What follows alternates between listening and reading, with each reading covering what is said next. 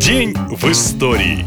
24 октября 1939 года в США поступили в продажу первые в мире нейлоновые чулки. Сегодня девушки даже представить не могут, каково было модницам сто лет назад без этого предмета одежды. А тогда спрос был невероятным, поэтому только в первый день продаж было выкуплено 4 миллиона пар. В отличие от хлопка, шерсти или шелка, изделия из нейлона были дешевыми, прочными и прозрачными, то есть под любой наряд. Когда началась Вторая мировая, компания DuPont, которая производила чулки, была вынуждена перестроить заводы и начать делать парашюты. Чулки стали настоящим дефицитом. Чтобы продлить жизнь бесценной пары, девушки шли на разные хитрости и даже перестали носить чулки летом, что по тем временам было, конечно, смело. Разумеется, после войны компания вернулась к своему главному товару, но не успевала удовлетворить сумасшедший спрос. Американки наводнили магазины и начались нейлоновые беспорядки. Женщины брали точки продажи штурмом, устраивали драки и беспорядки. Так известен случай, когда в Питтсбурге в очереди на 13 тысяч пар выстроилось 40 тысяч покупательниц. Этот эпизод назвали «нейлоновый бунт». В конце концов, Дюпонт наладили производство в нужных масштабах, но и после этого не все могли купить желанный товар. В СССР нейлоновое чудо появилось в конце 40-х и было еще большим дефицитом, чем в Америке. Участвовать в охоте за заграничными чулками могли себе позволить только состоятельные дамы. Но даже им, если удавалось отхватить пару, приходилось носить чулки как можно дольше. Известны случаи, когда девушки штопали чулки